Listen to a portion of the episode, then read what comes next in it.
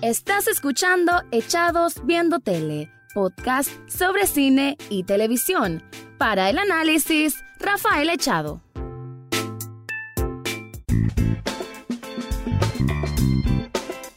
Bienvenido o bienvenida a un nuevo programa de Echados Viendo Tele, el podcast donde siempre escuchan análisis, comentario, opinión sobre series y algunas veces de películas.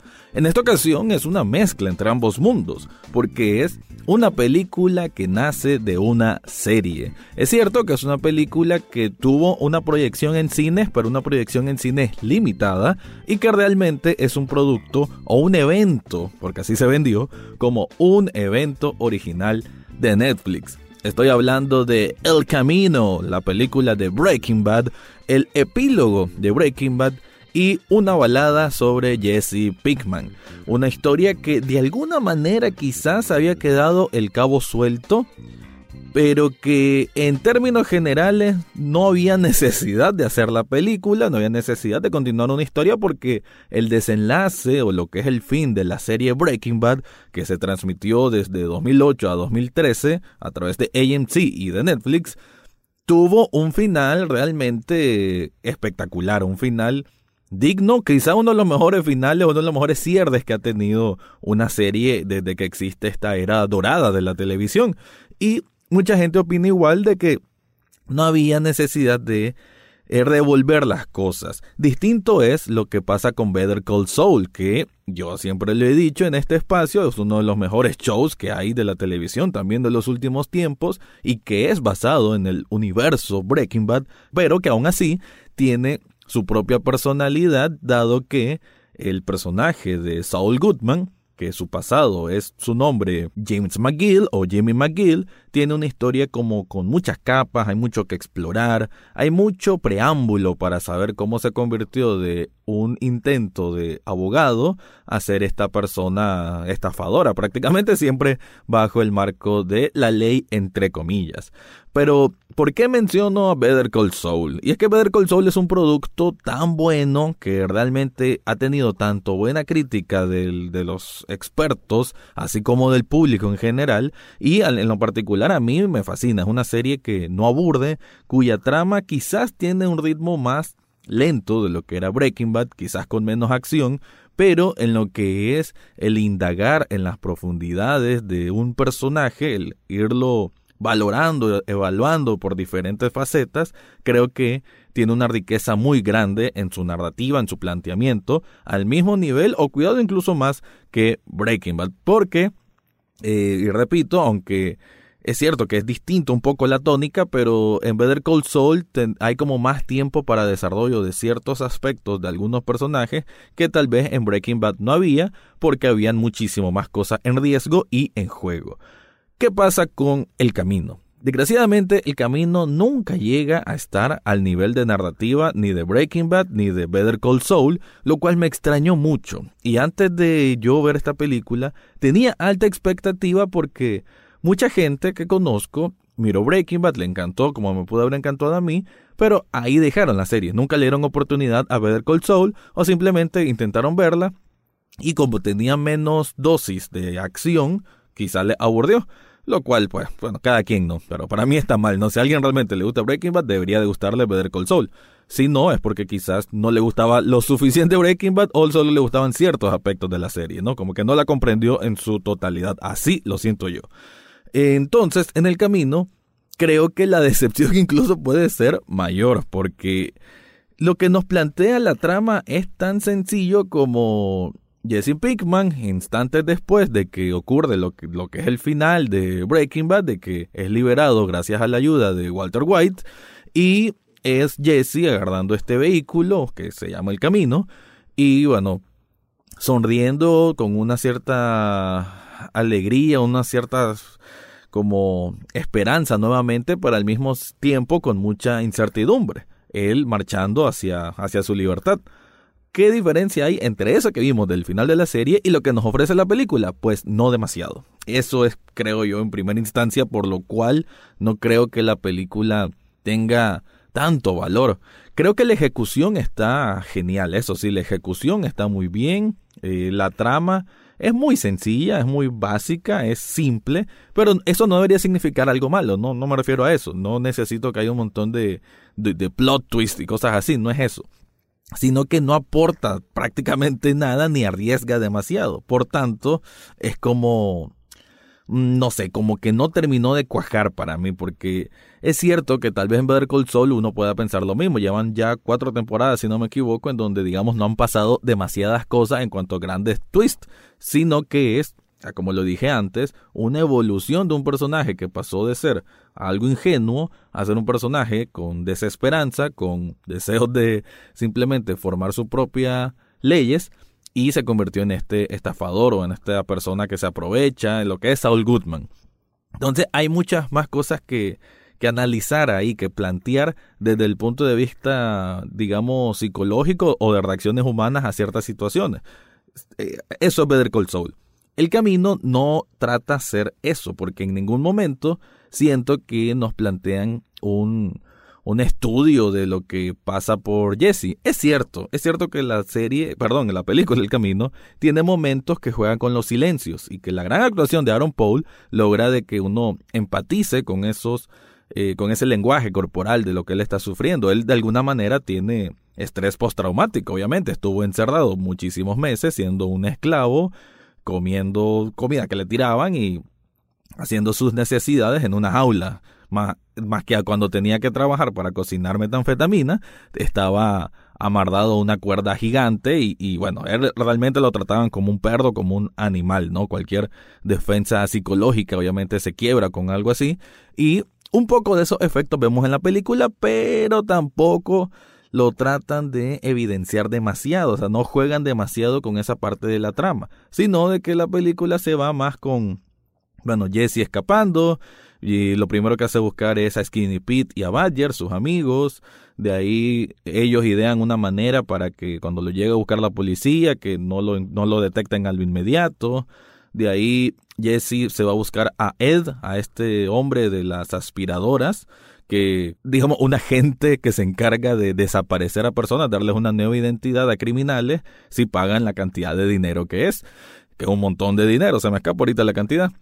Eh, eso es la película. De ahí juega con flashbacks, unos muy, muy buenos. De hecho, no voy a decir que la película tuvo secuencias malas. De hecho, hay secuencias que, con gran, que generan gran tensión y creo que eso es un logro gigantesco. Eso lo aprecio a mil. Em, Creo que uno de los flashbacks, o el que más me queda resonando en la mente, es todo lo de Todd.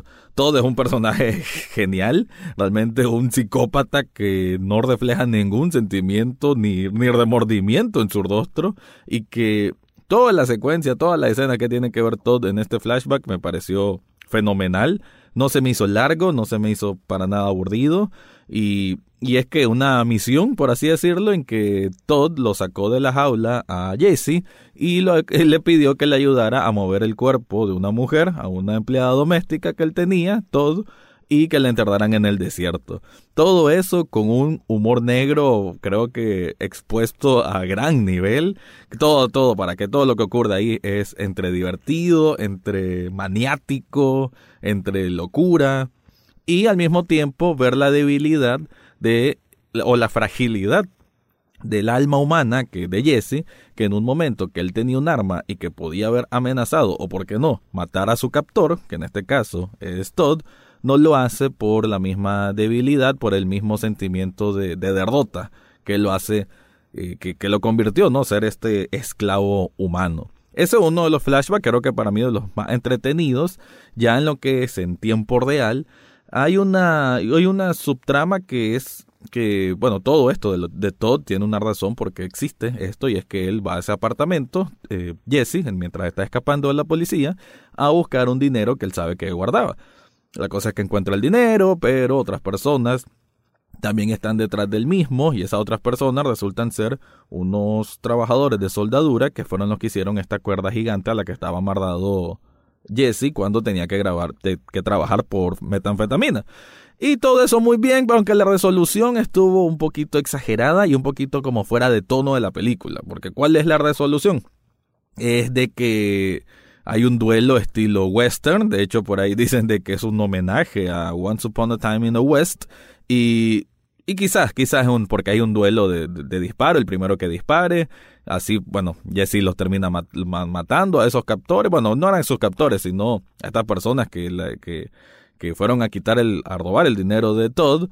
Y de esa manera, Jesse eventualmente logra pagar, bueno, ubicar primero a la persona de las aspiradoras, que es la persona que desaparece o da nueva identidad a los criminales, le logra pagar y se va. Nuevamente, la última toma, que es lo que vemos, a Jesse otra vez en un vehículo, pero ahora sonriendo porque ahora sí tiene un nuevo mundo por delante. Eso es la película, además de varios cameos, bueno, uno de los cameos más, obviamente, y un flashback de los más geniales, que creo que una, una secuencia corta, una escena corta, pero creo que vale cada minuto, es un, un recuerdo de Jesse con Walter, que están en un de estos lugares de desayuno en Estados Unidos, y están ahí, este compartiendo simplemente un momento, haciendo small talk, hace una plática casual, y creo que todo funciona bien, es divertido, es creíble. Volver a ver a a Walter White, pues simplemente una maravilla. Y volver a ver a Jesse siendo Jesse, porque hay que decirlo, la película, con tantos golpes que le dio la vida y con ese estado de, haber, de, estar encerrado, pues, eh, por tanto tiempo, ese, ese momento de que él ya cuando hay algo en sí mismo que se quebró, entonces ya Jesse no es el de Yeah, bitch, que todo el mundo conoce. Sin embargo, en ese recuerdo sí lo es. Y es genial ver esa interacción nuevamente entre los dos. Eso sí que obviamente es un fanservice a lo más alto del mundo, pero que era necesario. Eso era lo más necesario, creo que por el que justificar la razón de esta película. Porque ya a manera de conclusión, solo quiero decir de que la película en ningún momento realmente como que se gana el merecimiento de que exista. A ese punto, a ese punto la tengo. Yo siempre amé Breaking Bad, siempre eh, he tratado de que más gente mire Better Call Saul porque es un producto brillante, pero aquí Vince Gilligan creo que no se le permitió ser más arriesgado. Por ahí una entrevista de que Vince Gilligan dijo de que tenía otra idea sobre esta película y es que Jesse iba a terminar como sacrificándose por salvar a alguien, como darle un aspecto más heroico, del cual no estoy totalmente de acuerdo, pero me hubiese gustado más una resolución de ese tipo, una una acción al final de cuentas, no simplemente la película trata de Jesse escapando y logrando escapar. Hombre, eso ya nos dijeron en la serie. ¿Para qué necesitaba dos horas que me plantearan eso? Solo por el cameo de Walter White, solo por el cameo de Todd, solo por una gran actuación de Aaron Paul. Mm, no me es suficiente, no me hace clic eh, la parte de lo que es el momento tenso, más tenso quizás, que son lo de los disparos. Eh, llega muy tarde en la película y llega un momento como que uno ya ni siquiera necesita eso para animarse, para seguir viendo. Y la película se vuelve tediosa en ciertos momentos. Creo que la duración le termina sobrando y que este producto fácilmente, con eso ahora sí concluyo, con fácilmente este producto pudo haber sido un capítulo o un especial de media hora, porque para lo que tenía que contar y para lo que tenía que mostrar, no ameritaba todo aquel hype que construyeron, todo aquel patrocinio de Netflix, de ni siquiera decir una película original, sino decir un evento de Netflix, todo eso le queda muy grande para lo que es el producto final. Mi recomendación es que si quedaron un poquito así, con mal sabor, con el camino, o si les gustó, porque sé gente que le gustó y está bien. Eh, quizás personas que, ah, como dije antes, como no ha visto Better Call Soul, desde hace mucho tiempo no miraban nada a lo Breaking Bad. Entonces, ver esto es un homenaje justo, porque sí, un homenaje justo a Jesse Pinkman, está bien. Quizás lo merecía de alguna forma, ¿no? Su resolución aparte. Solo que, como dije, repitiendo los puntos, se hace un poco largo, se hace tedioso y hay partes que realmente no cuajan, ¿no? Solo por mencionar esa escena de que Jane salga al final, es ahí como que bueno, fallaron los guionistas espantosamente, porque es la escena final, ya está Jesse en Alaska, que Alaska lo conoció por una plática que tuvo con Mike, una plática que no salió en la serie, tengo entendido, y que bueno, solo en la justificación de por qué Alaska. Pero en la última escena vemos de que Jesse le entrega una carta a Ed, que por cierto el actor falleció casi la misma noche del estreno, curioso, ¿no? Este actor que fue nominado por la película Jackie Brown de Quentin Tarantino. Em, Bueno, eso como un paréntesis, ¿verdad? En la carta le entrega a Ed de que es una carta a Brock, que Brock es el hijo de Andrea, que es la segunda novia que tuvo Jesse. Entonces, un momento especial, una carta que solo no se no se no se expone, que es lo que dice la carta, solo vemos que el destinatario dice Brock. Pero inmediatamente después de esa escena, vemos a Jesse compartiendo con Jane otro flashback.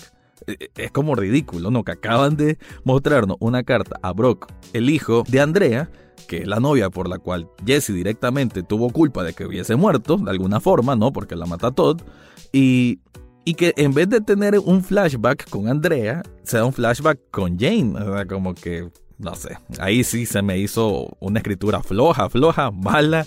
Y, y lo peor que es casi que el desenlace. Así que ese flashback de desenlace estuvo mal y creo que encierra el el pobre, no pobre trabajo, porque nuevamente la ejecución está muy buena, la cinematografía está genial, hay partes realmente bellísimas, tomas cenitales preciosas, ¿no? Tiene estos momentos bien Breaking Bad de elementos cinematográficos distintos, hay como dos o tres escenas así, lo cual está perfecto, pero sí de que la historia que cuenta no es, no, desgraciadamente no estuvo a la altura de lo que se dio con tanto hype.